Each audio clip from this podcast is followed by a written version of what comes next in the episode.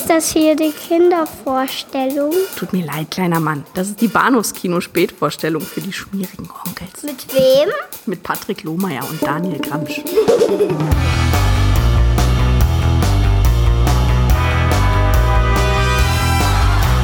be coming for her. And I'll be coming for you too. Sure you will. And I'll be waiting.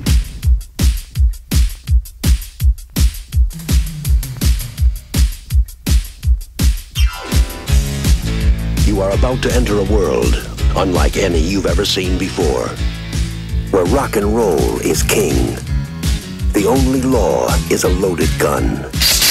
Where the beautiful, Stay and see the show. It's really good. the brutal, I want Tom Cody. and the brave all meet From now on, it's for real. in Streets of Fire.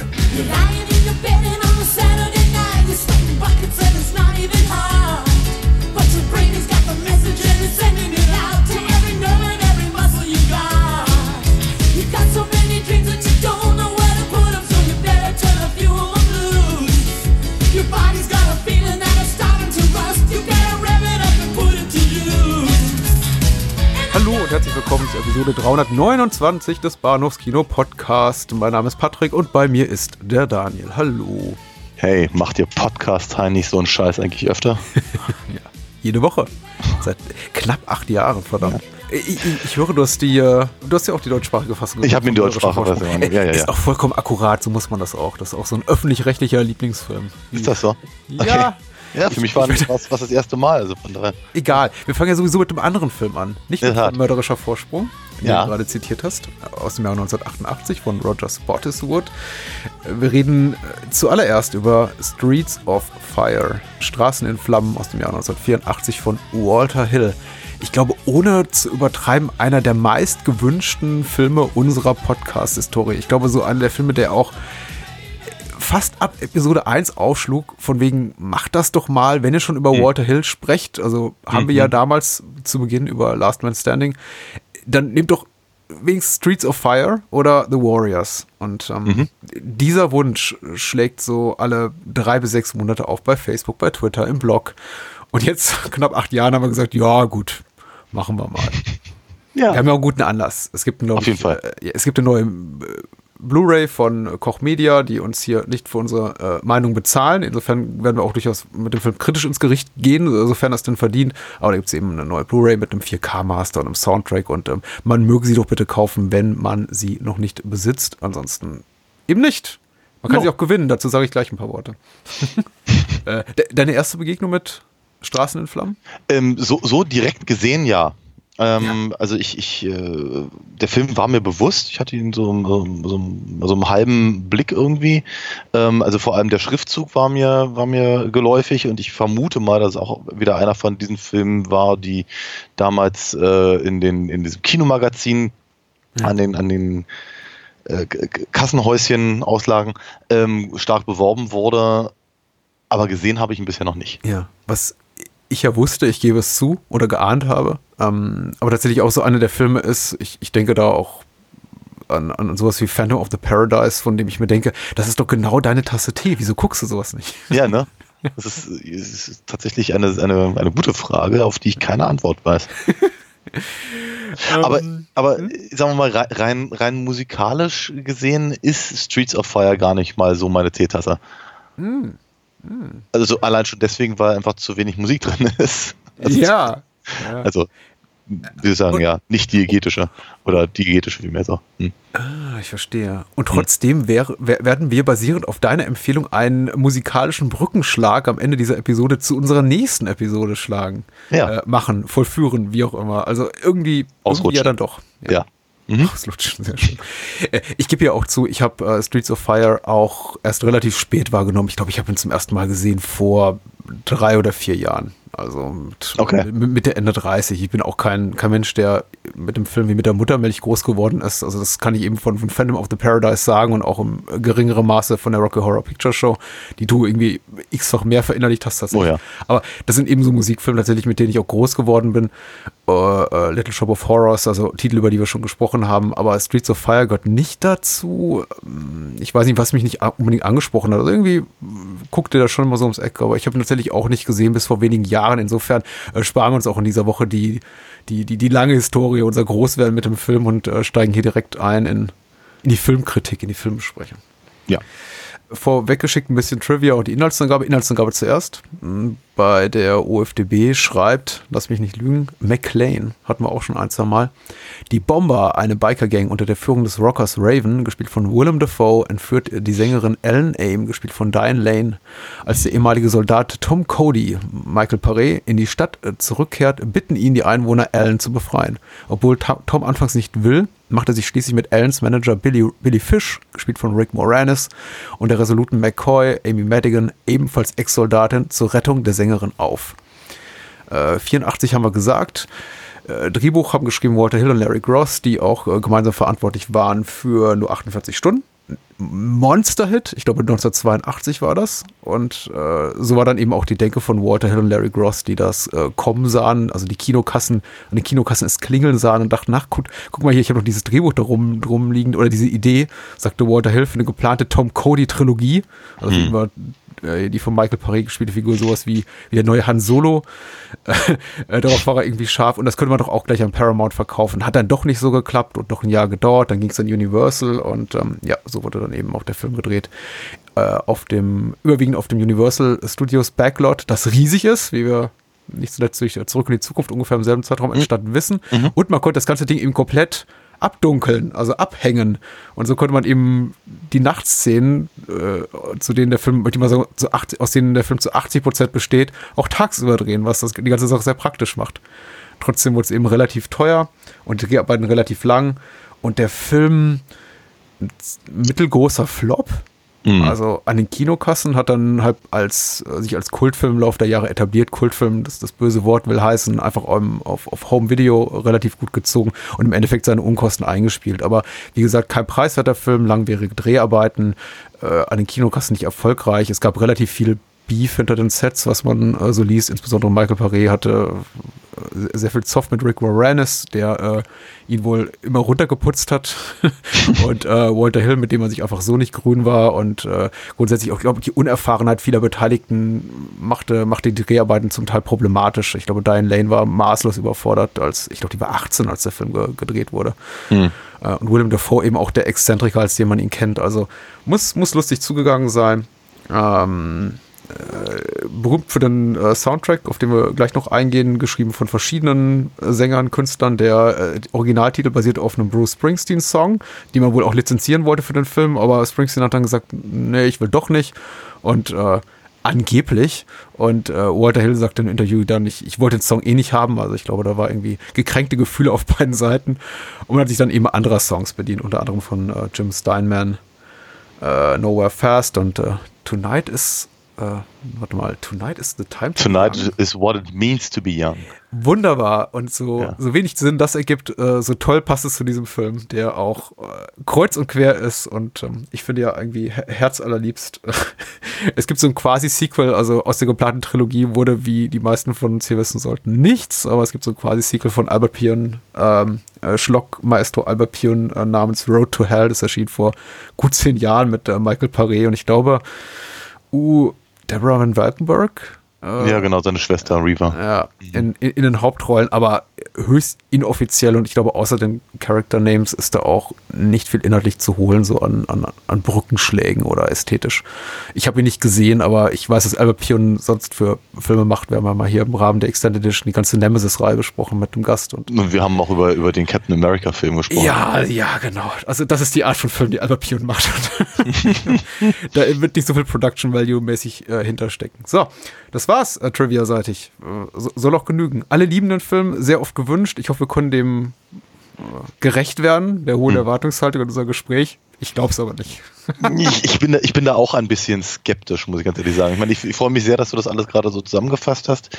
Ähm, was mir halt natürlich beim Gucken gar nicht bewusst war. Aber wie gesagt, ich bin halt mit dem Film nicht, nicht, nicht, nicht groß geworden. Entsprechend kannte ich das alles nicht. Ich war mir bewusst, ob der ähm, ähm, Zusammenarbeit mit, mit Jim Steinman, und hatte mich, äh, ich frohlockte quasi, als der Film losging und dachte mir, oh ja, das ist, das, das, das ist schon sehr Steinman. also, Bad Out of Hell ist ein Scheißdreck dagegen.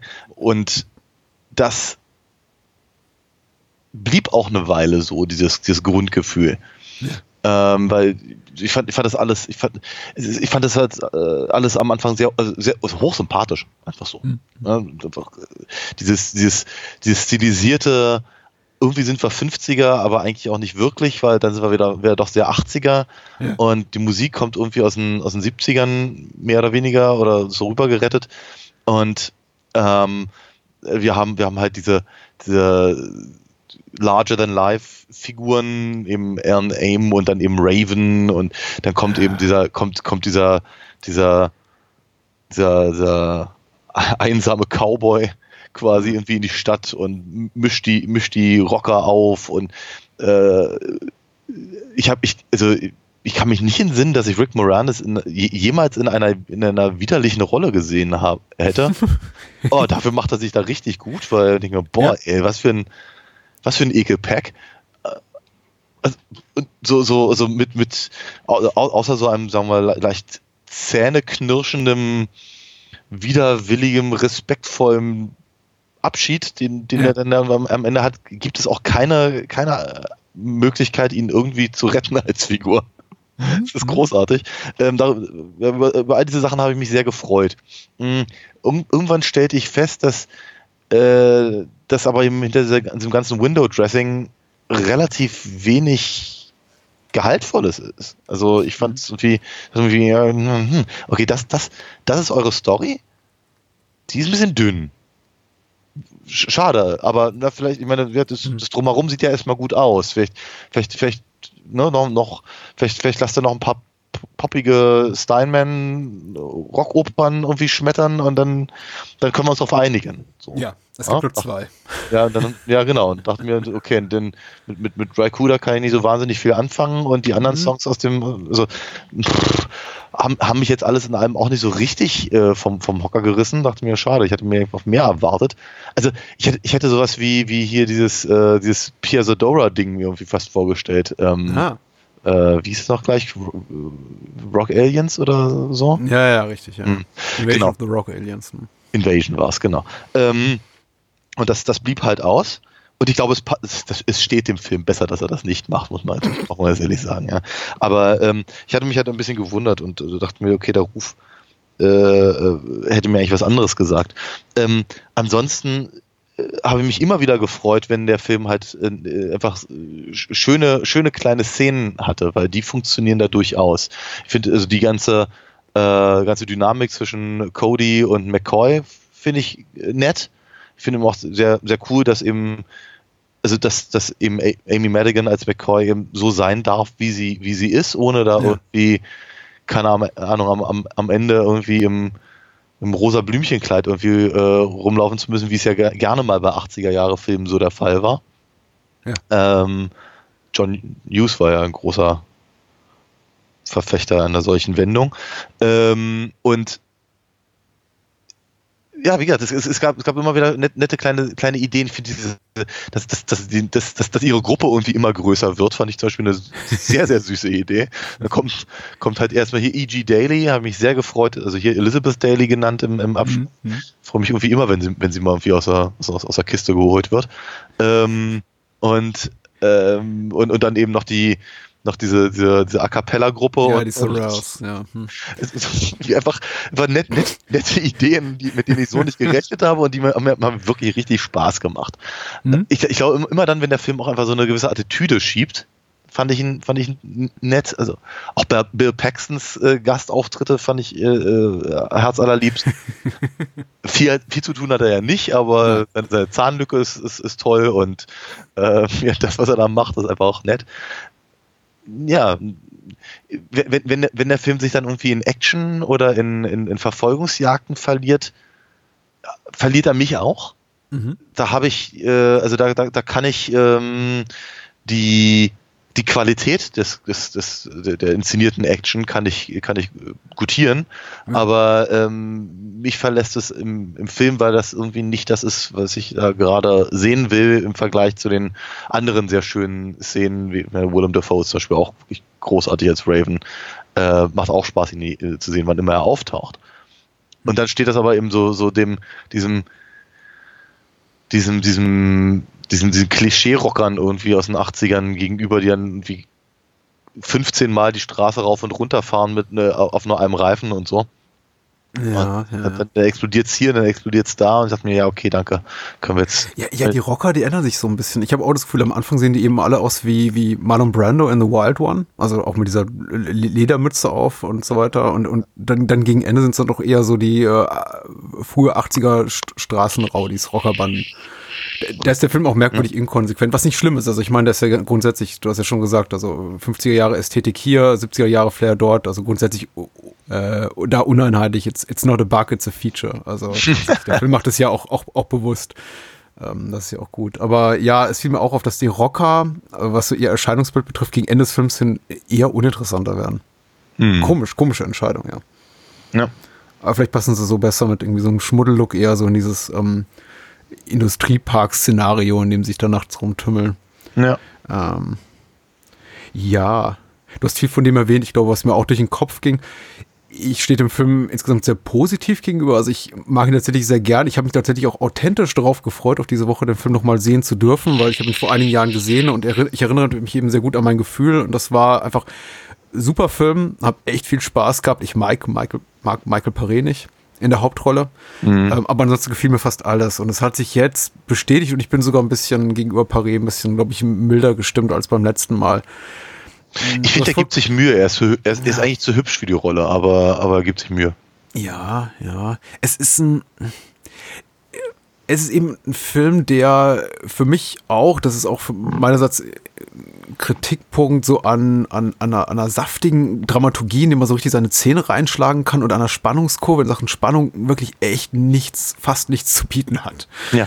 Das ist, ich würde es nicht problematisch nennen, aber es ist ein Handicap des Films und äh, es fällt eben immer dann auf, wenn der Film entschleunigt und man sich dann gewahr wird, ja, wirklich so richtig bedrohlich ist das alles nicht. Und auch der, auch der Schlusskampf von äh, Tom Cody gegen äh, Raven ist, so toll er gefilmt ist und so toll die Idee ist hier mit diesen beiden Abrisshämmern, ja eher undramatisch. Das ist ja auch, wie gesagt, das hat ja alles System. Walt Hill hat ja auch gesagt, er will, er will eine Comicbuch-Fantasie machen, die aber eben kein Comicbuch ist, weil er mag keine Comicbücher, aber er mag, er inszeniert gerne Filme wie Comicbücher. Das sieht man auch im Director's Cut von, von The Warriors sehr gut. Er hat auch diese, diese Übergänge, ne, mit den Swoosh-Geräuschen und Animationsphasen und so.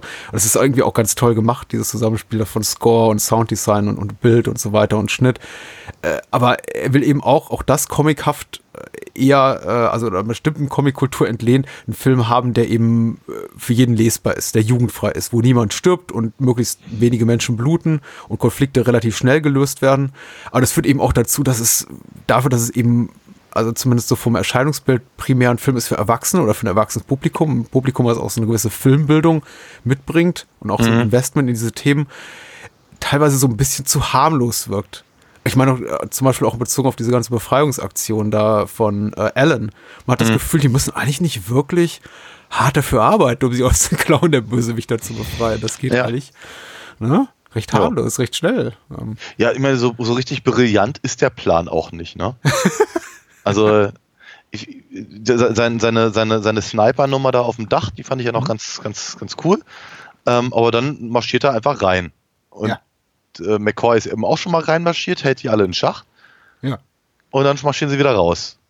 Ja. Und wenn Rick Moranis nicht irgendwie mit dem Auto vorbeigekommen wäre, hätten sie jetzt ein Problem, aber vermutlich nicht mal das, weil ich meine, man sieht ja, ähm, äh, ähm, Cody kann ja, kann ja noch fünf Minuten mit Raven quatschen und dann einfach sich umdrehen und abhauen. Also äh, ich, ich, ich, ich sehe da einen Punkt, aber ähm, ich finde, also, äh, so, so eine Sache finde ich ja schon fast eher charmant. Ja. Also ich finde, also ich, auch das mit dem Entschleunigten kann ich durchaus nachvollziehen, aber ich sehe das eben auch, also das sehe ich wirklich nicht als Manko, weil ich das Gefühl habe, da, also empfinde ich den Film als stärker, weil ich da das Gefühl habe, dass sie da zumindest versuchen, was aus ihren Figuren zu machen. Und die Figuren sind jetzt nicht die alleroriginellsten, aber sie sind eben durchaus äh, erstmal interessant in einem in diesem in dem Kontext, den sich der Film ja selber setzt, indem er gleich als, als glaube ich zweite ähm, Einspielung äh, äh, sagt Rock'n'Roll Fable. Und ähm, denke ich mir, na gut, okay, dann haben wir hier halt Abziehbilder und das ist auch voll, völlig in Ordnung, wenn denn wenn wir denn was draus machen, wenn wir denn daraus irgendwie eine Form von Kommentar vielleicht ableiten könnten. Und das passiert leider auch nicht so ganz. Ähm, aber ich, ich, ich, ich habe den Figuren in, in ihrer Interaktion gerne zugeguckt, bis ich halt irgendwann feststellte, dass eben auch überhaupt nirgendwo hinführt, also auch gerade zwischen Alan und, und, und Cody nicht. Und ähm, äh, das, ja, wie soll ich sagen, der Endkampf zum Beispiel, also ich, ich kann verstehen, dass es, wenn, wenn, wenn vorher irgendwie die, diese halbe Industrie, äh, das halbe Industriegelände irgendwie in die Luft gejagt wird, dass dann eben dieses, dieses bisschen mit dem Hämmerchen klopfen vielleicht etwas antiklimaktisch ist. Ähm, aber ich fand das, für, für mich sah das halt wirklich aus wie zwei Leute, die halt, sagen wir mal, no, normal kräftig sind und halt mit schweren Hämmern versuchen, auf sie einzuhauen. Ne? Das ist halt normalerweise nicht so, als, als wären sie alle Tor. Also von daher, das ist, ich fand, ich fand, das, ich fand das okay. Ich fand das ist, mich, mich nimmt das nicht raus aus der, aus der Fantasie, möchte ich sagen. Aber Ja, die, ähm, aber eben, sagen wir mal, so diese fast schon übernatürliche Treffsicherheit von, von Cody da mit seinem, mit seinem Jahrmarktsgewehr äh, hat mich dann schon etwas mehr gewundert. Und ich, da, da habe ich auch immer so das Gefühl gehabt, dass der Film einfach ein Fass aufmacht, dass er selber gar nicht mehr so richtig zukriegt. Also allein schon die, die, die Szene, wenn er eben äh, sich die Waffen besorgt und man dann wie das Gefühl hat, und wie in der nächsten Szene ist er dann mit, mit, äh, mit Munition behängt wie der, wie der Terminator. Äh, und dann, nee, hat halt irgendwie hat da dieses diesen kleinen Karabiner oder was ist. Und naja. ich weiß. Hm. Ich weiß nicht, ob ich mich falsch ausgedrückt habe oder du mich falsch verstanden hast. Vermutlich ersteres, weil du bist, du bist zu intelligent, um mich, äh, um mich falsch zu, zu verstehen. Das ich hab, war jetzt äh, aber ein. Dieses Entschleunigte auch nicht als Kritikpunkt benannt. Ich meinte Hm. es nur, es sind die Momente, in denen eben am meisten auffällt, dass keine wirkliche klassische äh, Thriller-Spannung in dem Film herrscht, obwohl Film, obwohl das also auf der rhetorischen Ebene der Film immer und immer wieder evozieren will mit, oh Gott, Ja, ja. hast du den gesehen? Er ist der, er ist, er ist ein Wahnsinniger und äh, leg dich nicht mit dem an, er wird dich umbringen, Cody und, und, und so weiter und so fort. Ich denke mir so, ja, so, so, wirklich bedrohlich wirkt er bisher nicht. Klar, er ist ein Exzentriker, er hat schon, Willem Dafoe ist einfach mal so, was Erscheinungsmittel in den meisten Filmen oder vor allem in der Schurkenrollen spielt, immer so, hat, hat einen Hauch des Bedrohlichen, des äh, Psychopathischen. Aber letztendlich, äh, also zum Mitfieber meinerseits hat es nicht gereicht, in dem Sinn, dass ich jemals da saß und dachte so, oh, wie wird's wohl ausgehen? Dafür ist auch der Film, glaube ich, zu, zu geradlinig und zu, ja, es ist ein Märchen, ne? Also es ist auch, der, man, man, es ist auch relativ klar von Minute eins, der Film wird nicht irgendeinen narrativen Haken schlagen, mit dem man nicht rechnet. So, äh, weiß nicht, Alan kommt um, kommt ums Leben oder ähm, Cody, Cody stirbt im Finale, im Schlusskampf. Es- Es wird einfach nicht passieren, das ist nicht diese Art von Film.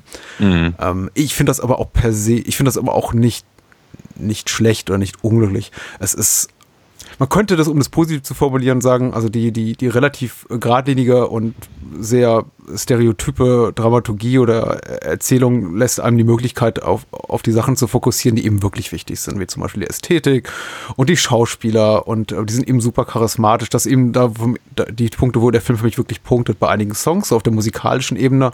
Das Technische ist super, das Editing, aber eben auch die, die Bildsprache, also vom äh, Tony Scott inspirierten Industriepark eben aus dem es aus jeder Öffnung qualmt und bläst und äh, das Ganze ist toll ausgeleuchtet und die, die Figuren sind ja ein- bis zweidimensional, aber eben überwiegend toll gespielt und äh, das ist aber alles, also das, das überwiegt, da, da überwiegen wirklich die, die, die Punkte, die mich wirklich glücklich machen und da, da fällt so dieses, äh, die, die Punkte, die ich wirklich zu kritisieren hätte, wie zum Beispiel, dass die Dialoge ein bisschen flach sind, dass Michael Paré eben nicht die Charisma-Bombe ist und äh, ja, die ganze Dramaturgie, Erzählung so ein bisschen flach, fast, fast hinten runter. Also ich habe ich hab da kein großes Problem mit. Insofern, und ja, also ich komme wieder vom Hölzchen auf Stöckchen, aber das, ich glaube, das geht jetzt bis Weihnachten so, dann werde ich mich erholen und dann geht es wieder so besser bei den Filmgesprächen. äh, ich mag einfach die Figuren und ich mag eine Figur, einige Figuren wirklich so sehr, dass sie mir den ganzen Film versüßen und äh, ich einfach auch sie mich durch Szenen tragen, in denen sie nicht auftauchen, einfach durch den Gedanken, ah, gleich kommt doch McCoy wieder, also Amy Madigan. Oder äh, ich hatte auch wirklich Spaß an Rick Moranis ab in dieser, in dieser nicht Komödianten, in dieser Nicht-Comedy-Rolle, die er hier spielt. Weil er ist wirklich straight edge und er hat, ähm, Rick Moranis kann super diese, diese Ray-Ban Clubmaster-Brille äh, tragen. Ich, ich beneide ihn drum, weil ich habe auch so ein Ding und ich ziehe es nie an, weil es scheiße an mir aussieht. Ähm, er hat aber auch einen tollen Look und ähm, seine Figur ist super angelegt, weil es eben so, so äh, un untypisch ist für die äh, Art, Art von Rollen, die er normalerweise zu der Zeit gespielt hat und für den Rest seiner Karriere.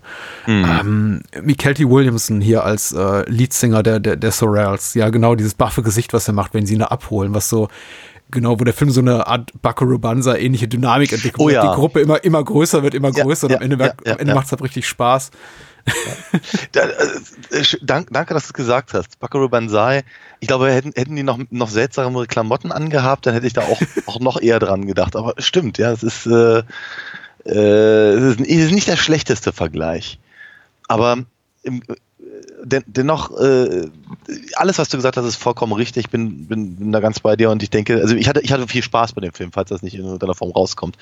Ähm, ich glaube nicht, dass irgendwie ein großer Lieblingsfilm von mir wird und ähm, den Kultstatus, den er offenkundig genießt, fällt mir auch schwer aus meiner heutigen Perspektive so richtig nachvollziehen. Ich glaube das jetzt einfach mal so. Ähm, aber was, was mir halt einfach ein bisschen fehlt, um genau diese ganzen Punkte zu, äh, so ganz komplett äh, anzunehmen, ist eine stringente Zielrichtung. Muss man, eine bessere Formulierung fällt mir gerade, glaube ich, nicht ein. Ähm, ich habe ich hab so das Gefühl, also der, der, der, der, der Wahnsinn, der eben nur mal Methode hat bei Buckaroo Banzai, fehlt mir halt hier komplett. Ja, also ich sehe ich sehe halt, also gerade in dieser Mischung aus verschiedenen Jahrzehnten, ähm, sehe seh ich kein, kein umfassendes Konzept, kein Kommentar, kein ähm, nichts Persiflierendes oder, oder Satirisches oder, ähm, oder, Nostalgisches oder ir- irgendwas. Also ich, ich frage mich so, also rein, theoretisch mit dem, mit dem, was er da macht, hätten das, es hätten auch alles Roboter sein können oder Sturmtruppen oder was anderes aus dem Science-Fiction-Bereich oder sowas. Hätte vermutlich ganz genauso funktioniert. Das müssen jetzt irgendwie keine, oder, oder von mir aus Western. Ne? Ich meine, wird Cody Ja. Williams sowieso schon die ganze Zeit wie ein Cowboy. Ja, Ähm, natürlich. also ist ja so, die, so, eine, so eine komische Frage, die sich mir halt schon durchaus dabei stellt, ist warum? Da, da, da ist ja ein, ein, ein visuelles Konzept hinter und äh, das, das, das wird ja auch ähm, exzessiv äh, ausgeführt. Ich frage mich aber, welches und zu welchem Zweck? Mhm, mhm. das Zweckgebundene fehlt mir halt. Ähm, und wenn, wenn, wenn, wenn, wenn, das, wenn es, wenn es heißen würde, zum Beispiel, wir machen das ja alles, um eben ähm, unsere, unsere Rockoper-Songs ähm, äh, unterzubringen, Ja. dann wäre das ein Zweck. Ja. Ein bisschen Gonzo-Porn, aber wäre voll in Ordnung. Also wenn du, äh, könnte ich, könnte ich mit, könnte ich mit leben. Und ähm, ja, also praktisch die Reduzierung auf Wesentlicher. Ähm, aber, aber das findet ja eben auch nicht statt. Mhm. Ne? Das ist ja, das ist ja das Seltsame, dass der Film halt so tut, als hätte er eine Geschichte, die, äh, die ein Anliegen wäre, erzählt zu werden. Ja. Aber die Geschichte findet ja auch nicht statt. Vielleicht hätte sie in Teil 2 oder 3 dieser geplanten Trilogie stattgefunden. Ich weiß Möglich. es nicht. Keine Also Ahnung. äh, ich glaube, ich, ich stelle jetzt mal eine These auf, über die ich, die ich wirklich nicht zurechtgelegt habe, auch bevor wir angefangen haben, hier zu sprechen, die mir aber gerade so gekommen ist. Ich glaube, so ein Punkt oder ein Grund, warum wir nicht öfter über Walter Hill sprechen oder Walter Hill auch nicht zu meinen Lieblingsfilmemachern gehört, ist, dass ich, ich habe einiges von ihm gesehen, bestimmt sechs, sieben Filme.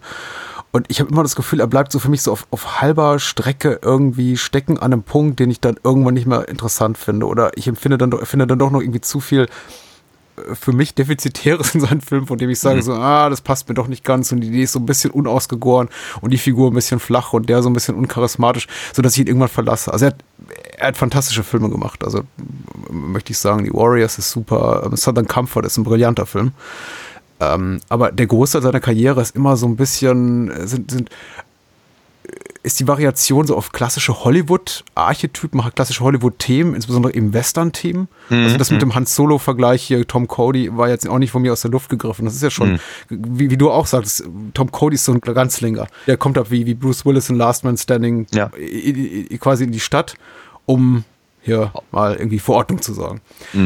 Die, die, die Prämissen, die er damit schafft und die Figurenkonstellationen, die er damit schafft und die, die, die Ausgangslage und auch wie er den Schurken etabliert und das Ganze eben auch einführt mit einem, mit einem, mit einem Dauergewitter auf der Tonspur, mit Trommelschlägen, mit Faustkämpfen, die eben auch noch vom Musikinstrument untermalt werden, mit diesem fetten Jim's Diamond Song, also äh, Nowhere Fast. Das ist alles super, super, super. Und dann so ab einem gewissen Punkt weiß nicht, ich habe nicht auf die Uhr geguckt, ab Minute 30 oder 45 oder 60, ich weiß nicht, merke ich irgendwann so, ja, aber viel mehr kommt da auch nicht. Da sind dann noch schöne Set-Pieces dabei. Ich finde den, den Abschlusskampf spitze, wie gesagt, mit den Abriss, Abrissbirnen. Die Schauspieler bleiben toll, auch bis zum bitteren Ende. Die, da- dass die Figur von, von McCoy so, so untypisch, also überhaupt nicht mädchenhaft angelegt ist, ist spitze. Also, dass es auch nicht weiter kommentiert wird, wenn sie sagt, ähm, I'm an Ex-Soldier. Und das ist eben einfach so, verdammt nochmal. Sie ist eben eine Ex-Soldatin. Äh, a- alles super. Aber äh, um es ganz platt auszudrücken, der Film hat für mich eben nach der Hälfte oder Zweite seiner Laufzeit den Großteil seines Pulvers verschossen. Genau wie Tom Cody aus seiner magischen Schrotflinte, die eben manchmal irgendwie kleine Kugeln feuert und manchmal eben riesige Feuerstöße von sich gibt. Äh, das ist einfach so, da kommt da nichts mehr, was mich so richtig wegbläst. Ähm, am Ende hat der Jim äh, Steinman Song nochmal geschafft, muss ich sagen. Also, Tonight is what it means to be young. Aber äh, er hat mich eben nicht so, nicht so komplett abgeholt, obwohl ich ihn sehr, sehr mag. Aber ich dachte immer noch, ah, ja, wenn du so anfängst, das kann ja nur noch besser werden, aber Ja. wird's eben irgendwann nicht mehr. Ja. Ja. Sie, sie, ja, super, super zusammengefasst. Ich, ich weiß gar nicht genau, ob der Film oder überhaupt irgendein Film es tatsächlich Brauch hat, immer noch einen aufzutürmen, bis dann irgendwie der große Knaller am Ende kommt. Aber es ist, es, ich gebe, dir völlig recht, es würde ja schon reichen, wenn eben nicht man eigentlich nach der Hälfte des Films alles gesehen hat, was der Film zu bieten hat. Ja. Und danach, danach wird, Entschuldigung. Ich wollte gesagt sagen, ich habe das Gefühl, dann, danach dreht sich der Film auch wieder praktisch in umgekehrter Reihenfolge zurück. Der Film fängt an mit dem Jim Steinman Song und dann kommt eine, kommt eine Prügelei und der Film hört auf mit der Prügelei und dann kommt Jim Steinman Song beispielsweise. Also da scheint schon ein gewisser Rhythmus zu sein. Ne? Aber ähm, und ich, ich finde ich find deine, deine Ideen zu der zu der Beschäftigung mit, mit Archetypen finde ich auch durchaus sehr, sehr, sehr spannend und wichtig und würde ich auch durchaus in diesem, diesem Rock'n'Roll-Fable-Ding halt sehen, aber dafür ist es dann eben wieder nicht, nicht präzise genug.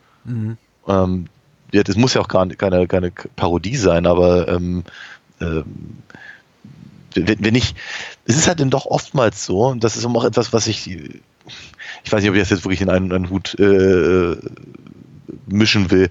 Ähm, Robert Rodriguez ist ja auch so einer, der irgendwie sagt, ich nehme mir ein Genre und dann mache ich was draus, weil ich habe das 20.000 Mal gesehen.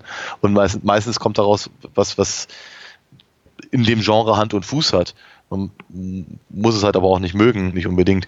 Aber es, es bleibt halt immer ohne, ohne, ohne den, den notwendigen Kommentar, der einem sagt, deswegen hat er das Genre genommen. Und das fällt mir halt jetzt gerade bei Streets of Fire eben auch äh, auf, dass ja, das Genre ist da, die Figuren sind da, die ganzen Konstellationen und die, die Situationen, die Setpieces hast du es vorhin genannt. Ähm, und und äh, natürlich, ja, das funktioniert auch alles. Und es funktioniert eben gerade, weil Walter Hill gut ist und weil er eben gute Schauspieler hat und er einen wahnsinnig guten Setdesigner hatte und schöne Effekte. Und dazu hat er auch noch gute Musik offenkundig. Also zumindest teilweise, weil wird Raikuda, naja. Ähm, und Ich äh, mag Raikuda. ja, okay. Äh, ich mag Jim Steinman deutlich lieber. Ja, Ähm, ich finde, sie harmonieren wunderbar hier. Also, ja, wie gesagt, also mir, mir, fehlt halt einfach so eine, so eine, so eine Grundannahme, die mir sagt, und im Übrigen, deswegen erzähle ich euch die, dieses, äh, diese Rock, Rock'n'Roll-Fabel. ja, ja. Das bleibt halt komplett außen vor. Ja, ja. Also es hilft auf jeden Fall so ein bisschen die persönliche Historie von äh, Hill zu dem Stoff von seiner Figur zu lesen, weil ich glaube, das ist tatsächlich auch, regt mir auch nochmal zusätzlichen Respekt ab für den Film. Ich glaube, ohne das Wissen darum, dass eben das eine Idee von ein Konzept von Hill war, mit dem er Jahre offenbar schwanger gegangen ist, äh, würde ich das vielleicht alles ein bisschen weniger wertschätzen oder auch irgendwie tief analysieren. Ich möchte jetzt dann irgendwie nicht nicht, nichts behaupten wollen, was ich nicht tue. Ja. Hill ist für mich immer so ein bisschen tragische Figur, weil er ist irgendwie, er ist nicht so, er ist nicht so richtig toll, aber er macht irgendwie Sachen, die immer noch so toll aussehen, dass ich sie eben auch wirklich ähm, lieben möchte und dann letzter Konsequenz meistens eben nicht kann, bis auf die zwei, drei genannten Ausnahmen. Und natürlich Alien, also da, damit, das ist wahrscheinlich, also das, für das Konzept dahinter, beziehungsweise das Drehbuch hat er wahrscheinlich so viel verdient, wie er für, mit, mit keinem anderen Film seiner Karriere verdient hat. Und ich meine, gut für ihn, ich, ich gönn's ihm ja und ich glaube, das ist auch der Grund, warum er weiterhin Filme machen darf. Neben äh, hier 48 Stunden oder zumindest in den 80ern durfte.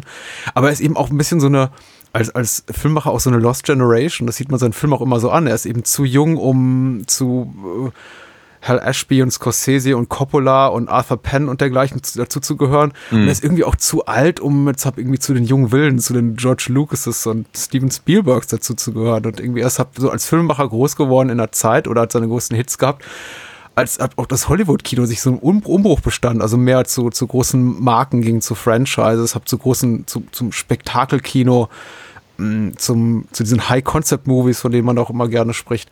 Und Hill war eben noch jemand, der sagte, ja, aber eigentlich, also habe ich zumindest das Gefühl, in jedem zweiten seiner Filme, der immer sagte, ich will eigentlich einen Western drehen. Ich will einen Western drehen mit der Ästhetik so von 50er Jahre Comics. und das ist eben, ich, glaube, auch schwer. Und ich glaube, das ist auch schwierig, dafür Schauspieler zu finden. Deswegen finde ich eben auch, also da, da ist eben Paré für mich eben auch so ein bisschen flach. Ich glaube, der bräuchte dafür noch überlebensgrößere auch, auch Menschen, die mit ihm da vor der Kamera arbeiten. Und ästhetisch hat er alles drauf. Also der Film sieht wahnsinnig gut aus, finde ich. Er klingt wahnsinnig gut. Aber ja, am Ende ein bisschen zu uninspiriert in Sachen Drehbuch und irgendwie eine, einige, einige Baustellen in Sachen Schauspielerei. Und dann, sonst, sonst wäre es vielleicht ganz toll. Ich, ich, ich weiß nicht, ob ich im, ob ich den Punkt hier gut argumentieren kann, den ich eigentlich machen wollte. Aber ähm, für mich immer so ein, so, so ein Filmemacher, der irgendwie auf den letzten Metern noch, wo es dann doch nicht reicht für die ganz große Liebe. Hm. Ja, ich glaube, ich verstehe dich ja schon. Also, Der ich, Film wurde wirklich niedergemacht. Der wurde irgendwie für Goldene Himbeer nominiert. Also, Nein, das ist, das, das, ich glaube, da sehe ich keine Notwendigkeit, weil der Film sieht gut aus und er funktioniert sehr gut für das, was er ist. Ich wünschte halt nur, dass er, dass er entweder mehr wäre oder ich ihn mehr lieben würde. Ich, ich, ich war, also ich, ich, ich, ich habe mich bereit gemacht, ihn ganz toll zu finden. Und, dann, äh, und, und er hat es mir, ja, so in den ersten 20 Minuten hat er es mir auch sehr, sehr leicht gemacht. Ja. Und dann hat er mich halt im, so sukzessive verloren, dann immer wieder, immer wieder rausgerissen und aus meiner Lethargie und gesagt, hey, guck mal, ich kann doch ganz toll sein. Dachte mir, hey, dankeschön, Film. Ähm, und letztendlich ging ich dann raus aus der Nummer mit, ja, oh, war doch ganz passabel, hat doch Spaß gemacht. ne? Aber was erzähle ich jetzt darüber im Podcast? Was ja oftmals so ein leichtes Problem darstellt. Das, das, allein das zeigt mir, dass ich eben vermutlich mh, nicht übertrieben viel länger über den Film nachdenke, als die beiden Songs von Jim Steinman äh, äh, mir in der Playlist laufen.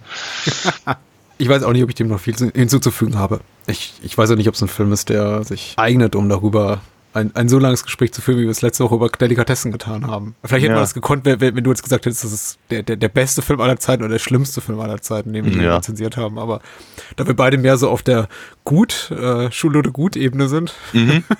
Ja. Ja, aber ich mag ihn sehr. Ich mag ihn, mag ihn, mag ihn sehr. Und äh, mit 90 Minuten, ich weiß es ist irgendwie blöder, blöder Pluspunkt, das dem Film als Pluspunkt zuzuschreiben, aber tut er eben auch keinem weh. Unglaublich temporeicher Film und ich würde mich würd wundern, wenn irgendjemand, der den, der den Film sieht, behauptet, er oder sie habe sich gelangweilt dabei. Also dafür ist er einfach zu temporeich Ja. und zu gut, zu gut besetzt. Ich, ich habe mich gefragt, ob, ob, ob Willem Dafoe für seinen Look zum Teil selbst, selbst verantwortlich war. Ich würde es ihm zutrauen.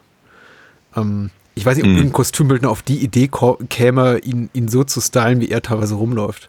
Nee, ich dachte eigentlich, das ist eine ganz reguläre ähm, äh, Motorradhose ist, glaube ich, für Schlechtwetter. Aber man trägt sie normalerweise nicht so, Nur- ne? nur- ohne, nur ohne Jacke oder was drunter. Ja. Ich glaube, das ist der entscheidende Punkt, ja. Äh, ich traue Willem Dafoe so, viel Method Acting zu, dass er wirklich nackt war darunter. Natürlich. Natürlich, ja.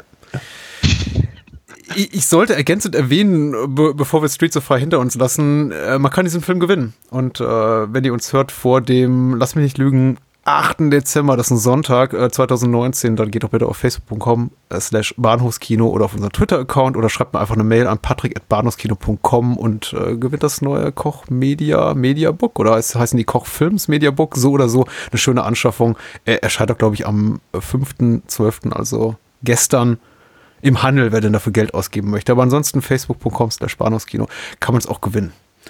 Und, und wenn man da war, sollte man, ich glaube, alinafox.de besuchen. Da, da klingelt irgendwie was. Ja? Ja, das, das, das sollte man eigentlich gerade grundsätzlich machen. Also jetzt gerade vor Weihnachten.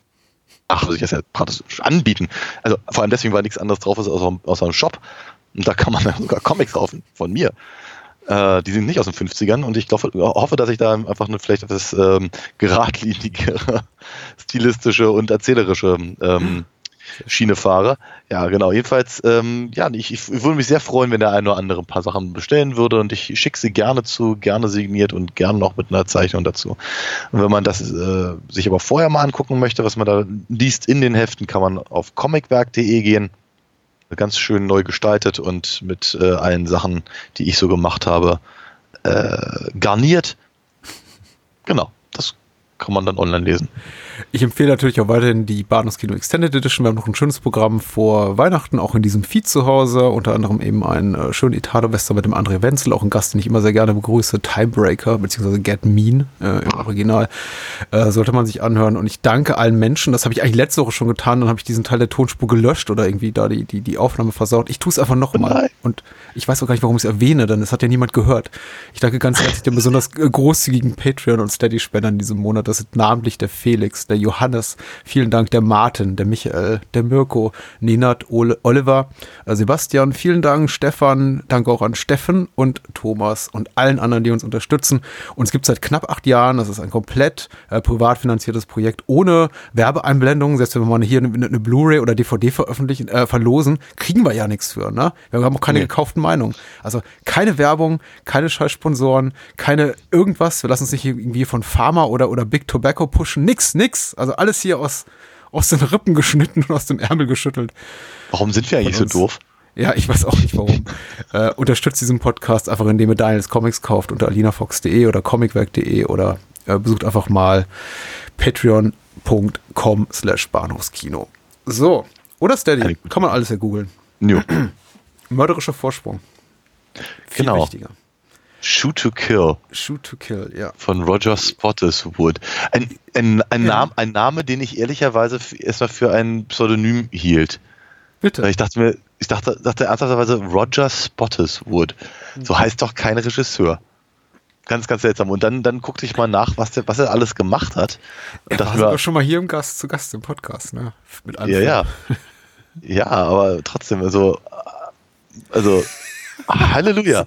Halle, So heißt Halle, doch kein Regisseur. so heißt doch kein Regisseur. Ja, aber ich meine, so ein Regisseur, der so heißt, macht eben auch Stopp oder meine Mami schießt. Ja, Ne? natürlich. Und Turner und Hooch. ja, ja. klar. Ganz erstaunlich. Aber immerhin war er auch gleichzeitig wohl der Drehbuchautor von nur 48 Stunden. Und das passt natürlich schon wieder zu dem, was wir gerade hatten. Äh, War er das? Ja, so, so sagt es die Wikipedia. Ich dachte, das waren hier Larry Gross und Walter Hill, die auch äh, diesen Film gemacht haben, also Straßen in Flammen. Vielleicht war er war Script Doctor oder sowas. wer weiß. Ein Kompetenter Filmemacher. Und wir sollten ja auch noch den einen Film erwähnen, mit dem er hier auch schon zu Gast war. Das war der, ich glaube, der zweite Pierce Brosnan Bond, Ja, ja. Tomorrow Never Dies. Der zweitbeste Pierce Brosnan Bond, glaube ich. Wie ich finde. Mm. Nee, der drittbeste. Ich mag die ja alle nicht besonders. Das ist eben auch mein Problem. Aber wir mögen Bond. Wir freuen uns auch auf den nächsten Bond. Der wird Oh ja. super. Mhm. Ja. No Time to Die. Guter Trailer heute rausgekommen. Oh, ich Ähm, habe noch nicht gesehen. Verdammt. mich. Ich, ich habe ich hab den Black Widow Trailer allerdings dafür gesehen. Und den, und den Trailer für ähm, äh, Babylon Berlin. Über beide sehr gefreut. Habe ich auch noch was nachzuholen. Etwas, worauf ich mich freuen kann, wenn wir hier Feierabend haben. Hey. Ähm, nachdem wir über mörderischer Vorsprung gesprochen haben. Endlich. So, ich habe ein bisschen viel hier Limo getrunken. Entschuldigung. Ah. Äh, Shoot to Kill aus dem Jahr 1988. Roger Spottiswoode, wie gesagt, äh, Sidney Portier und Tom Berenger in den Hauptrollen, aber eben auch Kirstie Alley und Andrew Robinson und ähm, Clancy Brown. Ich habe Andrew Robinson vor Clancy Brown genannt, obwohl Clancy Brown die größere Rolle hat, einfach weil ich Andrew Robinson so mag, weil er einfach so viele Sachen mitgemacht hat, die ich Ja, aber Richard, Richard Masur müssten wir natürlich auch. Natürlich. Überhaupt sehr, sehr, sehr gut besetzt. Und ähm, wir können tatsächlich mal vorweg äh, schicken, ungleich jetzt zu Streets of Fire, wo man eher sagt, ja gut, guckt man jetzt nicht wegen des Plots. Äh, Mörderischer Vorsprung hat schon so ein, zwei, drei überraschende Wendungen. Also wer den Film nicht kennt und sagt, ich möchte ihn lieber mal irgendwie genießen, er ist relativ leicht verfügbar als Stream, wenn man nur an den richtigen Stellen sucht. Und äh, man möge ihn sich doch bitte angucken, bevor man uns zuhört. Ansonsten spoilen wir nämlich alles kaputt. Ja, durchaus. Und da gibt's ja eine Menge zu spoilern, so ist ja nicht. Fängt ja, Ja. fängt, fängt ja schon bei der Tatsache an, dass offenkundig der, ähm, der Drehbuchautor ähm, irgendwie der, der, der böse Zwilling von Hans Zimmer ist. Harf Simmel. ja, ich Was weiß, der war Gag. doof. Der war, der war doof, aber es ist ohne Scheiß das erste, was mir durch den Kopf gegangen ist, haben den Namen falsch geschrieben.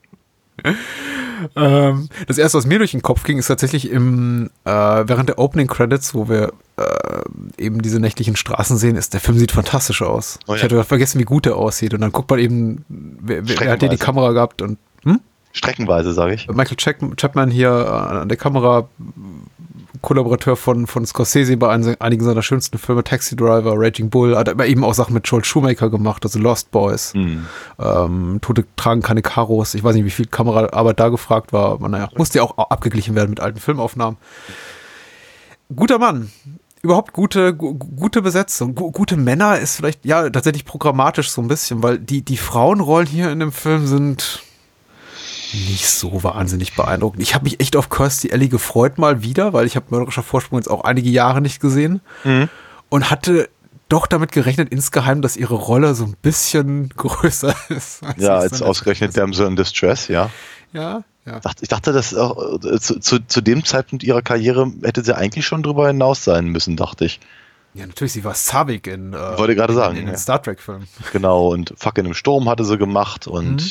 also, Who's Talking stand unmittelbar bevor. ja, ja, ah, nun gut. Immer. Ich habe mich sehr auf den Film gefreut. Ich habe sogar sowas wie eine Origin-Story, äh, aber ich verbrate die, nachdem ich die UFDB-Inhaltsangabe vorgelesen habe. Äh, Die lautet folgendermaßen. Ich muss sie vorlesen, weil Moonshade hat sie geschrieben. Ah, na denn. ähm, ich wollte gemeinsam sagen, er oder sie schreibt, er schreibt, als ein Juwelier gefasst wird, äh, wie er in seinem eigenen Laden einbricht, kommt heraus, dass ein gemeingefährlicher Erpresser dessen Frau in seine Gewalt hat und ihn äh, zu dieser Tat gezwungen hat. FBI-Agent Warren Stanton, gespielt von Sidney Poitier, verfolgt den Mann in die Wälder Nordamerikas, wo sich dieser einer Wanderer-Bergsteigergruppe anschließt. Stanton, der keine Erfahrung hat, sichert sich die Dienste des ansässigen Jonathan Knox. Tom Berenger, der den Spuren der Gruppe folgt, bald schon hat auch er ein persönliches Interesse an der Verfolgung, denn seine Freundin führt die Gruppe an. Eben diese Freundin ist Kirstie Alley.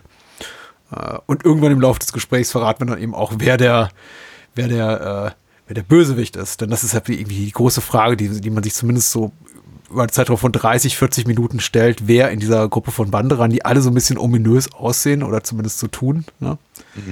ist denn der Bösewicht? Also sagen wir mal so, da der einzige Film, äh, in dem Clancy Brown kein Bösewicht gespielt hat, äh, den ich je gesehen habe, Buckaroo Banzai ist, über den wir gerade gesprochen haben, war mir das nach etwa drei Minuten bewusst.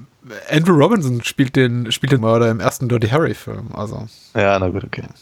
Ja, Ja, zugegeben. d- da war das Potenzial, ja. Aber du hast natürlich vollkommen recht. Also Clancy Brown, it is. Das ist relativ klar. Relativ klar, ja. Und der darf auch alle, alle anderen in dieser Gruppe dann äh, früher oder später auf relativ unangenehme Weise ums, ums Leben bringen. Mhm. Hat mich jetzt auch wieder beeindruckt so beim Wiedersehen. Äh, meine Origin Story ist tatsächlich äh, nicht besonders spektakulär, aber ich habe diesen Film komplett verinnerlicht, äh, äh, ei- eingeatmet als, als Jugendlicher, als Heranwachsender in, im öffentlich-rechtlichen Fernsehen. Ich weiß nicht, wie es Nenad ging, dass sich diesen Film gewünscht hat, weil äh, Nenad wohnt ja in Wien und ich me- nehme an, er ist eher mit äh, ORF als mit dem ersten aufgewachsen. Da nimmt ich sich, nimmt sich aber nicht so wahnsinnig viel, das nimmt glaube sich ich. nicht so wahnsinnig viel. Ich, ich habe den Film eben immer, ähm, das war eben so ein Film, Shoot to Kill, der lief samstags nachts in, im ersten, wenn dann mal eben kein Bond, primär die Roger Moore Bonds liefen. Hm. Und da habe ich ihn auch immer und immer und immer und immer wieder gesehen. Okay. Also bestimmt ein halbes Dutzend Mal, dann noch mal irgendwo im dritten. Ich habe tatsächlich nie die, ähm, nie den Ehrgeiz gehabt, mir den auf Video zu kaufen oder auf DVD oder äh, jetzt äh, oder, oder, oder einen Stream äh, bis, zum, bis zum heutigen Tag, weil der lief eben ständig im Fernsehen. Das war so einer der Hm. Filme, die auf, einfach über, über einen relativ langen Zeitraum so regelmäßig im Fernsehen liefen, dass man nie wirklich es, es für nötig hielt, also ich zumindest nicht, mir den irgendwie hab anzueignen. Insofern, ohne mein großes Zutun, habe ich den eben rund ein Dutzend Mal gesehen. Jetzt aber auch äh, durchaus, glaube ich, 10, 12 Jahre liegen lassen, ohne ihn wiederzusehen. Habe mich aber darauf gefreut, weil mein Gedanke war, den mochte ich doch früher immer gern. Das ist schön. Hast du eine Geschichte? Nee, überhaupt nicht. Also ähm, offenkundig muss das schon, also als, als, als ihr die im öffentlich-rechtlichen Fernsehen entweder hier oder in Österreich gesehen habt, ähm, muss das irgendwie komplett an mir vorbeigegangen Ich sein. mag nicht für Nenad sprechen. Nenad ist gut zehn Jahre jünger als ich, glaube ich. Also. Also, aber ihr habt keine, keine, ihr habt keine Berührungspunkte mit dem Film. Und das ist seltsam, weil ähm, äh, nachdem ich irgendwie den, den ersten Virtual Tips Film mit äh, Sidney Poitier gesehen habe, äh, habe ich eigentlich fast alles mir angeguckt, wenn ich mitbekommen habe, dass das, dass, dass irgendeins seiner, seiner Werke halt mal im öffentlichen Rechtlichen äh, lief. Und das war ja relativ viel.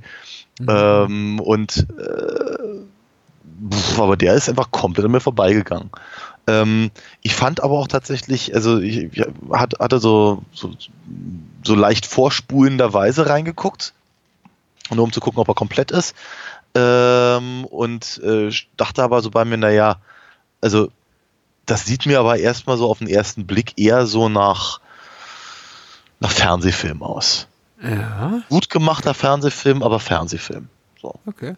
Ja, und ähm, das revidierte ich dann aber auch sofort, als dann ich den Film wirklich auch von Anfang an mir anguckte und auch bis zum Ende, weil er hat eben durchaus äh, sehr beeindruckende Szenen und sehr, sehr schön gefilmte Szenen. Ähm, habe immer das Gefühl, so spätestens, also wenn sie dann in, in äh, Vancouver sind, ist es mir ein bisschen zu, zu, zu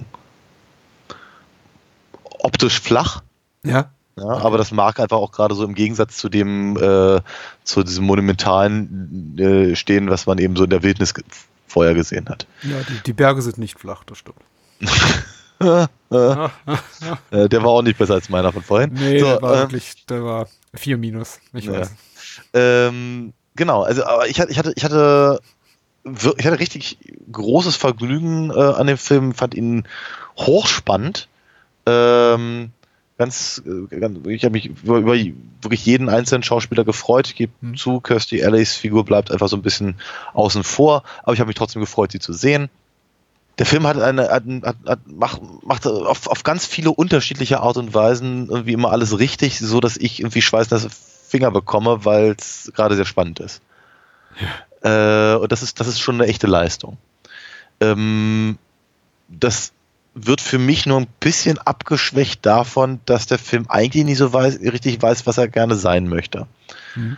Ähm, dass er im Prinzip anfängt als, als, äh, als Thriller, FBI, Krimi, Drama, äh, dann sehr schnell über, übergeht in, in ähm, im äh, äh, ja, der, ist ja das, das, das menschliche Drama Mann gegen Wildnis, Mann gegen Berg. Ja. Aufi Mussi. Ähm, und und äh, dann eben so ein bisschen, bisschen Buddy-Movie äh, wird zwischenzeitlich. Hm? Ähm, und dann, dann auf, ein, auf einmal, auf einmal wird er, wird er irgendwie die Straßen von San Francisco mehr oder weniger ähm, durch Vancouver halt. Ähm, und dann, dann landet es irgendwann auf der, auf der Fähre. Also der Film weiß einfach nicht so genau, was er eigentlich wirklich sein möchte und, und, und ich habe so das Gefühl, sie haben irgendwie alles reingeschmissen, was irgendwie gerade so ein bisschen, also was sie eigentlich gerne mal machen wollten. ja. Es ist mir schon bewusst, was sie, was sie, was sie auch, ich meine, es ist ja nicht, nicht sehr subtil zu zeigen, halt irgendwie, gu- guck mal, wie toll ähm, Stanton halt in seinem Metier ist, nur um dann zu zeigen, guck mal, wie, wie, wie, wie, wie raus er aus der Nummer ist, wenn er, wenn er dann in, in, in Bergen ist und wie toll Tom Ja. Berengers Figur dann ist, äh, nur um dann zu zeigen, okay, andersrum geht es ihm doch auch und dann sind sie halt beide, beide gut und, und so. Also das ist, das ist mir schon, schon bewusst. Ähm, ich weiß nicht so genau, ob das wirklich die cleverste Methode war, das ähm, umzusetzen. Hm. Ich, ich habe mich, zum ich hab mich zum Beispiel gefragt, welcher, welcher Teil Sidney Poitier mehr Spaß gemacht hat zu drehen. Solche Gedanken machst du dir. Ja, naja, ich, ich, ich, ich, sah, ich sah ihn halt am, am Anfang äh, als sehr, sehr straighter FBI-Agent und der zie, zie, ziemlich genau weiß, was er tut. Und dann geht's nach hinten los und das scheint ihn ja dann doch irgendwie auch zu belasten und so. Und das ist halt so eine, also sag mal, da, da, da ist äh, die, die Virtual Tips ähm, äh, Referenz auch nicht ganz, ganz ähm, von der Hand zu weisen. Ähm, um dann, dann, dann ist er aber, dann, dann, dann, dann, dann, dann wird er aber albern und flapsig und, und, und kann nicht auf dem Pferd reiten und, Mhm. und, und, und, und, und so eine Sachen. Also, Mhm. ja, hm, keine Ahnung, weiß, aber, aber, aber er sieht aus, als hätte er Spaß dabei. So. Und dann eben dieses, dieses äh, ähm, stürzt er ab, stürzt er nicht ab, welcher von beiden zu welcher Zeit stürzt er vielleicht ab und so. Ähm, ist irgendwie eine ganz andere Nummer und das sah aber auch aus, als wäre das etwas, was sowohl eben Sidney Poitier als auch Tom Berenger einfach gerne mal machen wollten. Ja, und ja. so. Und genau, das ist, halte ich halt für fast symptomatisch für den gesamten Film. Und das ist, das ist nicht mal, das ist nicht mal wirklich negativ gemeint, sondern ähm, ich hatte nur das Gefühl, das halt zu sehen, dass äh, dass sie eigentlich alles halt reinbringen wollten, was sie immer schon mal machen wollten, wie zum Beispiel ein Showdown auf der Fähre oder so. äh, oder in so einem Park hinterm Wasserfall. Ja. Ähm, ne? Und dann machen sie es einfach. Aber interessanterweise passt es eben auch gut zusammen. Also der Film äh, fällt nicht auseinander dadurch oder, oder ähm, hat eben nicht. Er, er wirkt eben nicht so, so, so, so, so desorientiert, wie es eben zum Beispiel Streets of Fire tat. Die meisten deiner, deiner genannten Punkte kann ich nachvollziehen. Deine Argumentation ist auch super schlüssig. Ich meine, dem kann ich wenig entgegnen. Ich habe einfach eine sehr lange persönliche Historie mit dem Film. Insofern kann ich einfach meine Gefühlslage für den Film, der, die, die, mit der ich jetzt einfach 25, 30 Jahre lebe, nicht jetzt zu trennen hier von dem, von dem Wiedersehen, also was Klar. ich dabei empfunden habe. Ich bin, glaube ich, deswegen naturgemäß unkritischer dem Film gegenüber. Ich sehe da auch so ein paar strukturelle Schwächen. Äh, mörderischer Vorsprung hat immer das, was ich so ein bisschen, also in meinem Kopf immer so als, als, als äh, Spe- Speed-Symptom bezeichne. Das ist nämlich irgendwie die Erfahrung, dass wenn ich einen Film sehe, der, wie ich glaube, nur von einem bestimmten Aspekt lebt, nämlich im Speed, das ist doch der Film mit dem, mit dem Bus, der nicht irgendwie langsamer fahren darf als 80 und ihn dann wieder sehe und feststelle, ach nee, der erstmal sind die ja äh, fast eine halbe Stunde in einem Fahrzug, äh, Fahrstuhlschacht und äh, am Ende sind sie auch gar nicht mehr im Bus, sondern in der U-Bahn. Stimmt, ich habe ver komplett vergessen, dass der Film nur zur Hälfte im Bus spielt. ähm, und mörderischer Vorsprung ist für mich eben immer der Film mit der Verfolgungsjagd in den Bergen. Und dann beim Wiedersehen fällt mir auf, ach nee, die, ungefähr die Hälfte der Spielzeit sind die gar nicht in den Bergen. Ja. Und da bin ich immer erstmal so ein bisschen enttäuscht und habe dann doch wiederum Spaß weil ich denke, ja gut, das macht der Film eben auch abwechslungsreich und unterhaltsam. Äh, ich, ich sehe so ein paar Sachen, glaube ich, ein bisschen anders oder milder, bin da vielleicht auch nachgiebiger. Ich äh, meine auch zu erkennen, wo du vielleicht das ein oder andere flapsiger, den flapsigen Moment siehst. Für mich fang, fa- fühlen sich diese Momente, in denen halb, halb diese, diese, diese Fish out of water Situation äh, mit, mit Sidney Portier äh, entstehen, da wenn er dem Elch ins Auge blickt oder äh, ge- eben sich als schlechter Reiter entpuppt, der irgendwie nicht ein Pferd besteigen kann. Jetzt mitnichten flapsig an. Also ich glaube, ich sehe ähnlich doof aus in solchen Situationen. Es ist schon so forciert, in dem Punkt gebe ich dir recht, es ist schon quasi so, schon man schielt schon auf den humoristischen Effekt, klar. Die stellen jetzt nicht einen Elch in den Türeingang, um zu sagen so, ja, das ist eben die harte Natur, da können nicht schon mal Elche angreifen. Also das natürlich so mal als Zuschauer lachen, das ist schon klar. Aber ich finde, das ist, ist nicht so forciert über den Punkt hinaus, in dem ich mir denke so, okay, du Film, du versuchst jetzt wirklich mit der, mit der Brechstange einfach komisch zu sein. Nee, und was, wa- was, Aber- machst du, was machst du aus seinem Gehampel vor dem Bär? Ich weiß nicht, ob ich besser darauf reagieren würde, ganz ehrlich. Und am Ende funktioniert's ja auch. Das ist tatsächlich ein echter, ein authentischer Kritikpunkt, den ich habe. Ich habe das Gefühl, äh, Portier muss äh, Tom Berenger zu oft aus der Scheiße holen, bis äh, Tom Berenger irgendwann sagt, so nach dem dritten Mal so, ah, du bist ja doch nicht so ganz ohne. Ich denke mir so, ja, ach, hier, Schlochmeier hat dir gerade irgendwie schon das dritte Mal das Leben gerettet. Ähm, Tom Berenger ist eben ziemlicher Arsch. Das ist so ein bisschen, bisschen finde ich für mich die Krux, an der der Film irgendwie stellenweise scheitert, weil man soll ja doch mit ihm mitfiebern.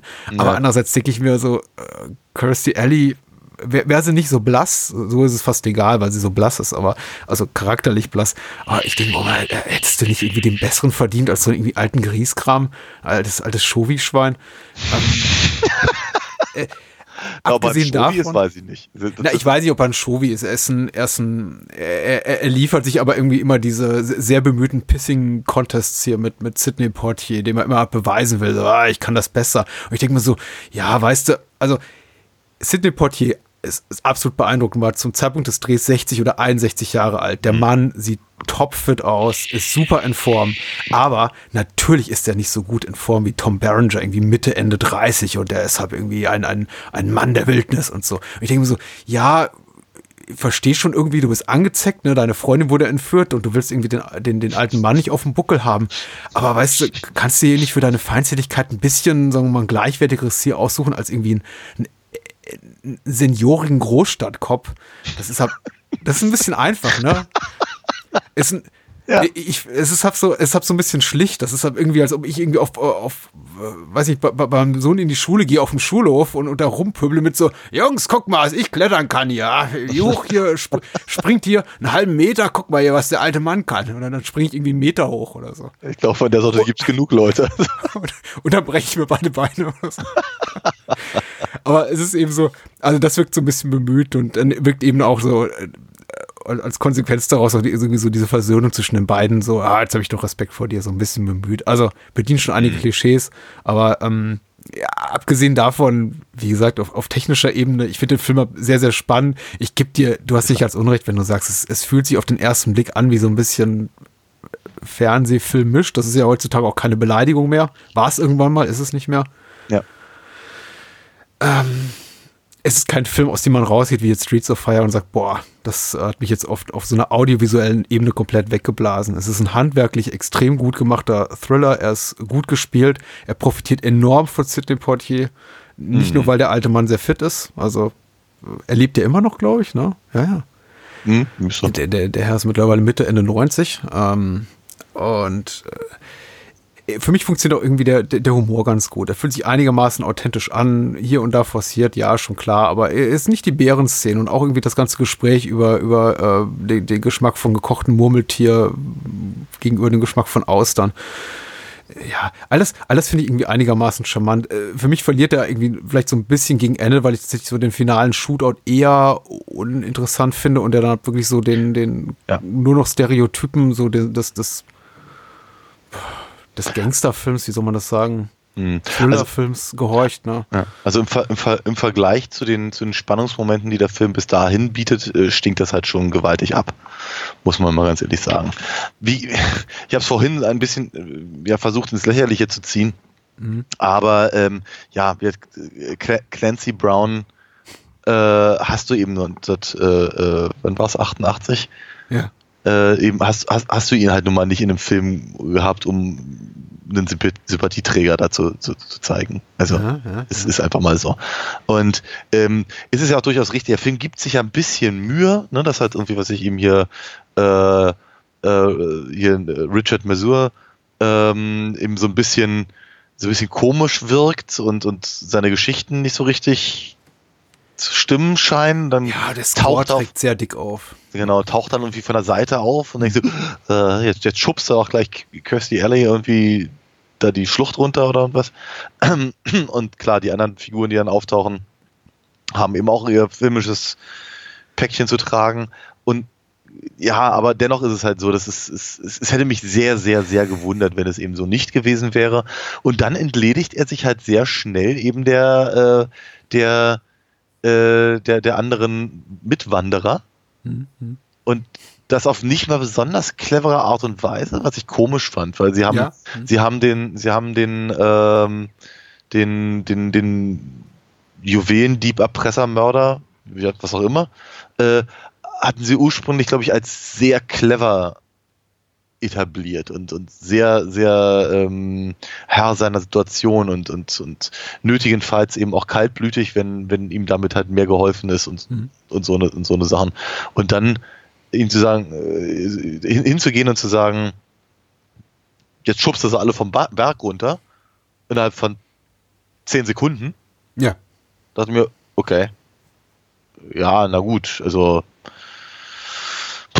gucken wir halt mal auf das Wesentliche des, des Films, also dass halt die beiden, die beiden Männer eben den, den, den, den, den Dieb verfolgen.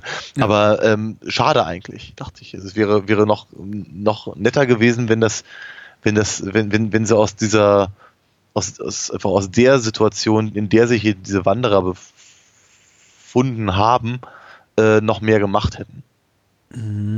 Also einfach noch, noch länger mit dieser, mit der Frage zu spielen. Vielleicht hätte einer noch, noch irgendwelche, irgendwelche anderen Probleme haben können, die dann dazu führen, dass das sich immer noch länger Ja. zieht und so. Und erst, äh, äh, also kann, ich, ich, ich glaube, es, ich, ich glaube, es, es hätte äh, mehrere vielleicht interessantere oder spannendere oder intelligentere Möglichkeiten gegeben, äh, den Mörder zu entlarven, als nur ausgerechnet dieser.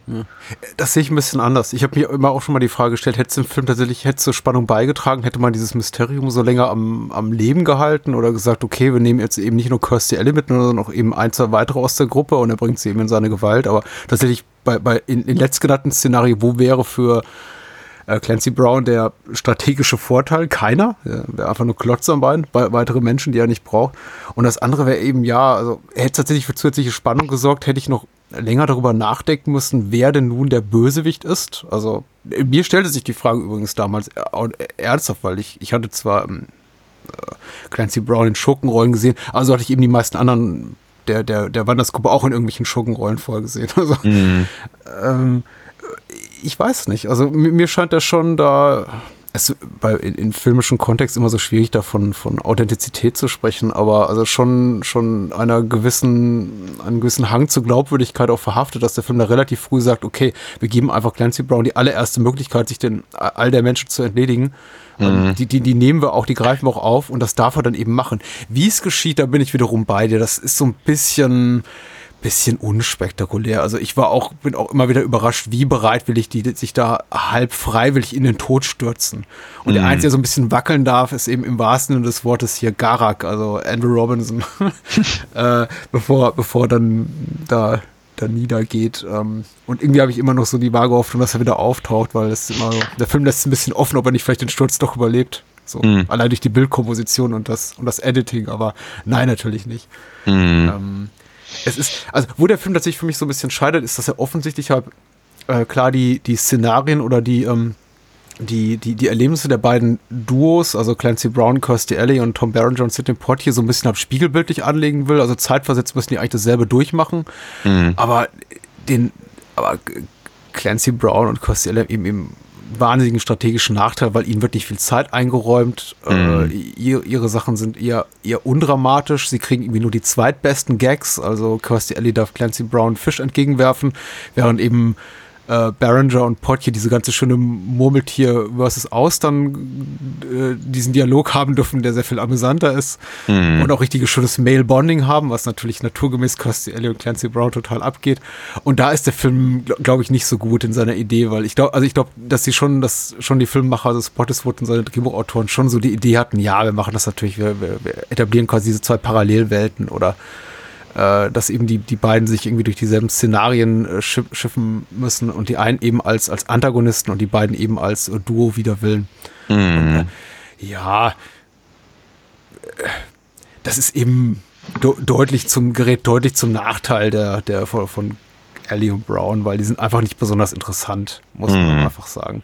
Äh, Brown ist einfach auch nicht besonders interessant, weil er ist ein super Schurke, solange man ihn nicht sieht. Er ist dieser sadistische, eiskalt, wie du schon beschrieben hast, anscheinend hochintelligente Psychopath, der eben halt durch seine absolute Skrupellosigkeit glänzt, der selbst auch Menschen dann tötet, wenn es nicht äh, zwingend notwendig gewesen wäre, vor dem man eben wirklich, wirklich Angst haben muss.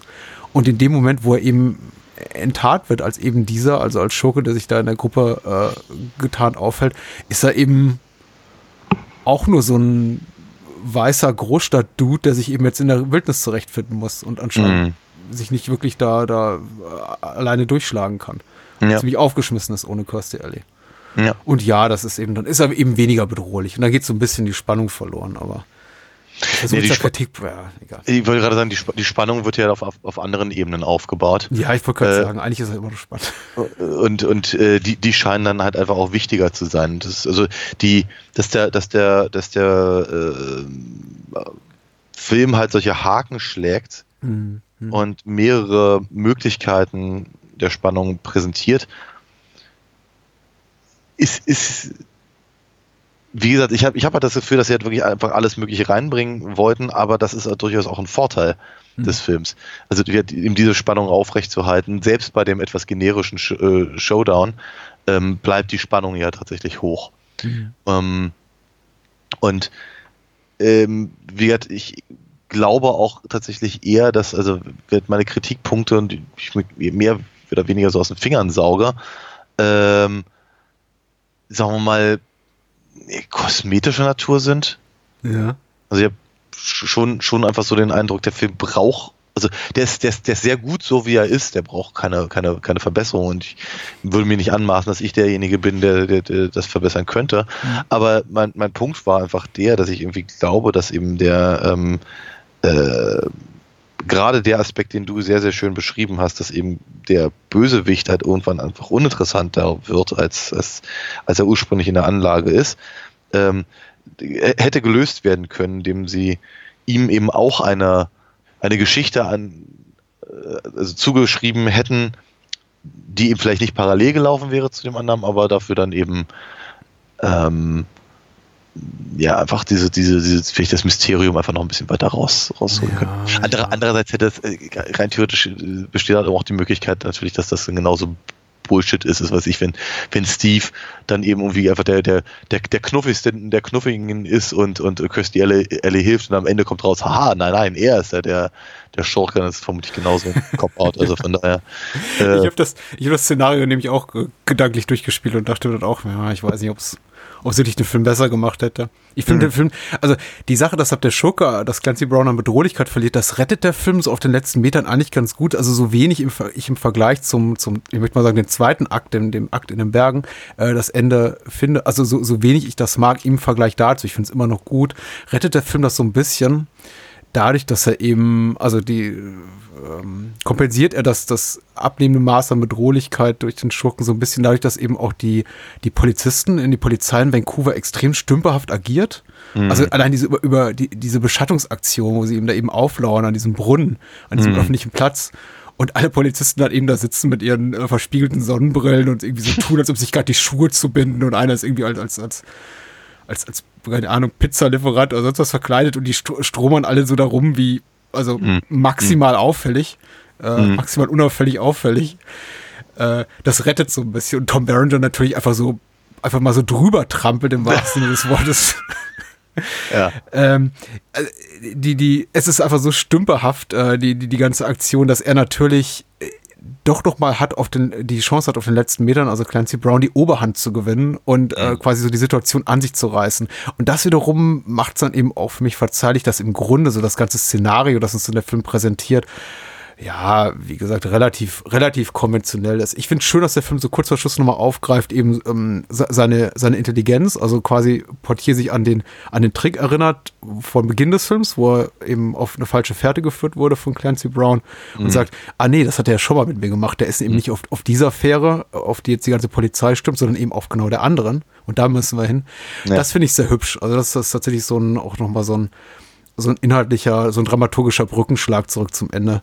Ja. Ähm, und ja, das Show, der, der Showdown, ich, es ist ein guter Shootout. Ich glaube, einige Menschen brauchen das auch. Ich kann mir vorstellen, dass so vielleicht Leute, die anders gepolt, gepolt sind als wir, die sagen, ha, zu wenig Action und der, der, der Sturz hier den, den Canyon runter, das reicht uns nicht. Der ist toll, dieser, dieser, dieser, dieser Stunt. Oh ja. Äh, einige Leute schreien vielleicht danach, dass sie irgendwie ein paar Kugeln fliegen sehen müssen und irgendwie ein paar, paar Blutbeutel platzen. Das kriegt man dann eben auch am Ende. Und es sieht Und auch alles technisch ganz super aus. Und quietschende Reifen ge- vorher auch noch und so. Wobei, das, das, äh, das zum Beispiel fand ich auch wieder ganz interessant, dass eben, ähm, dass sie es eben auch nochmal genutzt haben, um ähm, äh, die Professionalität von ähm, äh, Stanton ähm, nochmal praktisch dem Zuschauer zurück ins Gedächtnis zu rufen. Ähm, weil, weil er halt mit diesem stoischen Gesicht da wie durchflügt und Barringer halt dann derjenige ist, der Ja. mit der Situation nicht so richtig klarkommt. Also von daher, das äh, wird, ich, ich weiß nicht, ob das wirklich dringend notwendig gewesen ist, äh, aber für Leute, deren Aufmerksamkeitsspanne eben nun mal keine 90 Minuten dauert, äh, war es vielleicht gar nicht so verkehrt. Und, äh, und Poitier hat eben auch nochmal einen Moment zum, zum Glänzen. Letzter großer Pluspunkt, den ich mir auch so gedanklich noch notiert hatte, ist, ich, ich finde es absolut positiv, dass der Film eben ganz wenig Zeit auf klassische filmische Exposition verwendet, also keine Dialoge von Figuren, wo dann sagt so, ah, ich habe äh, ein Kind erschossen früh in meiner Karriere und jetzt irgendwie jetzt gehe ich jeden Tag hasserfüllt zu meinem Job und ja, ja, genau. Und, äh, Tom Berenger sagt, ja, mit Kirstie Ellie läuft sich so gut und sie wollte mich verlassen für einen anderen Mann. Und du hast einfach nicht diese Momente, wo einfach nochmal so richtig irgendwie tief ins Seelenleben der Protagonisten eingestiegen wird. Im Grunde etabliert einfach durch diese, diese, diese Spannungssequenz zu Beginn der Film die, die, die beiden Parteien, die beiden Fronten, Antagonist, Protagonist, um die es geht, auch so i- ihre, ihre Charaktere sind für das, was der Film eben will, völlig ausreichend komplex gezeichnet. Da ist eben der auf der einen Seite der, der skrupellose psychopathische Killer und auf der anderen Seite eben der, der alternde, aber sehr professionell agierende Cop, der irgendwie immer einen kühlen Kopf behält und der plötzlich einfach eben aufgeschmissen ist, weil er sich in einer, in einer Situation befindet, die ihm nicht, äh, in, der er sich nicht heimisch fin- findet, im wahrsten Sinne des Wortes. Und das reicht völlig. Du brauchst nicht diese Momente, in denen er sagt so, ja, ich weiß nicht, äh, vielleicht gehe ich demnächst in Rente und ich bin zu alt für den Scheiß. Also diese Momente, das ist, äh, ich, ich finde es positiv, dass das fehlt, weil der Film braucht es überhaupt nicht. Es ist, äh, ich weiß nichts über die Figuren, aber ich weiß doch genug. Ähm, ich weiß genug, damit der Film halt Gags machen kann über, über Sidney Poitiers ähm, Großstadt-Attitüde von wegen, ja, ich gehe gern Austern essen und ins Kino und meine Freundin wird mich dafür umbringen, dass ich irgendwie unser Date verpasse. Äh, Ja, und, und Tom Berenger sagt, äh, ihr scheiß Großstädter mit eurer Kultur und, und dem leckeren Essen und äh, ich lebe gerne Genau. Dreck und esse Biber und so. ah, ich weiß, ich, ich, ich mache Gags, aber ich mag den Film wirklich gerne. Also ich muss mich wirklich, ich muss mich anstrengen, um Kritikpunkte zu finden. Ja.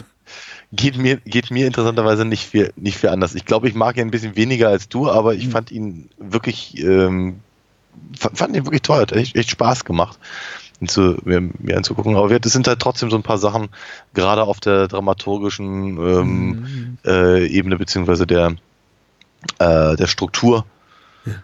Ähm, wo ich denke, ja, also das ist, ich habe ich hab damit, ich hab damit kein Problem, aber ähm, es ist schon so, dass das eben auffällig ist und man einfach mal drüber nachdenken kann. Schon gesagt. Ich finde das auch sehr versöhnlich. Ich denke, ich denke auch. Haben wir denn, haben wir denn in der nächsten Woche äh, äh, schöne Filme? Was meinst du? Ich freue mich tierisch. Also wir haben uns ja, die, das ist sehr ungewöhnlich für uns. Wir haben uns erstaunlich lange im Voraus auf unser Programm für den Dezember geeinigt. Also normalerweise Ja. sitzen wir hier immer nach, der- nach der Aufnahme und sagen, hm, was machen wir dann? Hm. Und dann geht es erst wieder bei Null los, so als würden wir das nicht seit knapp acht Jahren machen, sondern irgendwo uns zum ersten Mal unterhalten.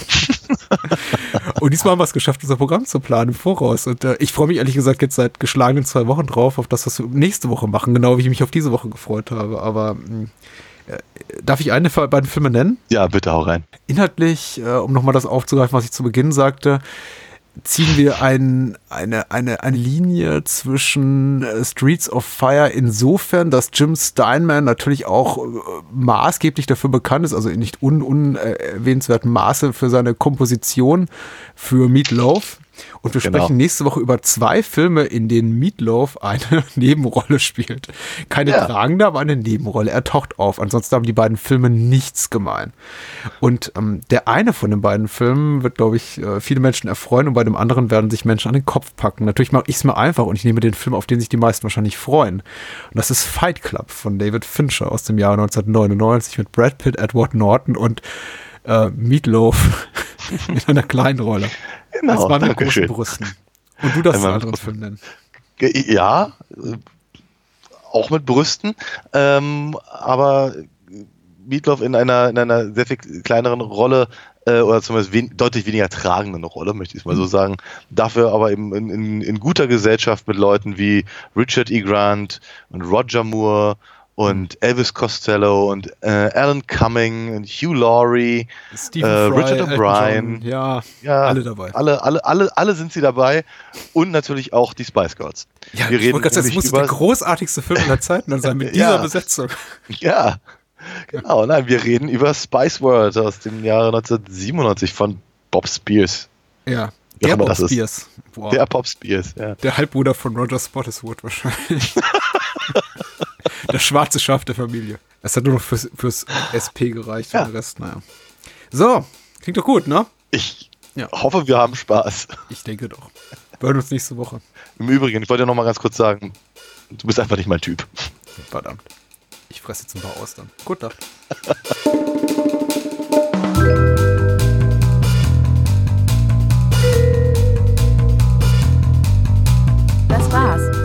Mehr Bahnhofskino und die Bahnhofskino Extended Edition gibt es bei iTunes, Spotify und überall, wo es gute Podcasts gibt. Kennt ihr bereits Daniels Comics? Auf alinafox.de erfahrt ihr alles rund um seine legendäre Meisterdiebin und ihre Abenteuer. Und denkt bitte daran, eure Unterstützung durch eine Patreon-Patenschaft oder PayPal-Spende sichert diesem Podcast das Überleben. Unter bahnhofskino.com findet ihr alle Möglichkeiten, uns unter die Arme zu greifen. Vielen Dank fürs Zuhören und adios.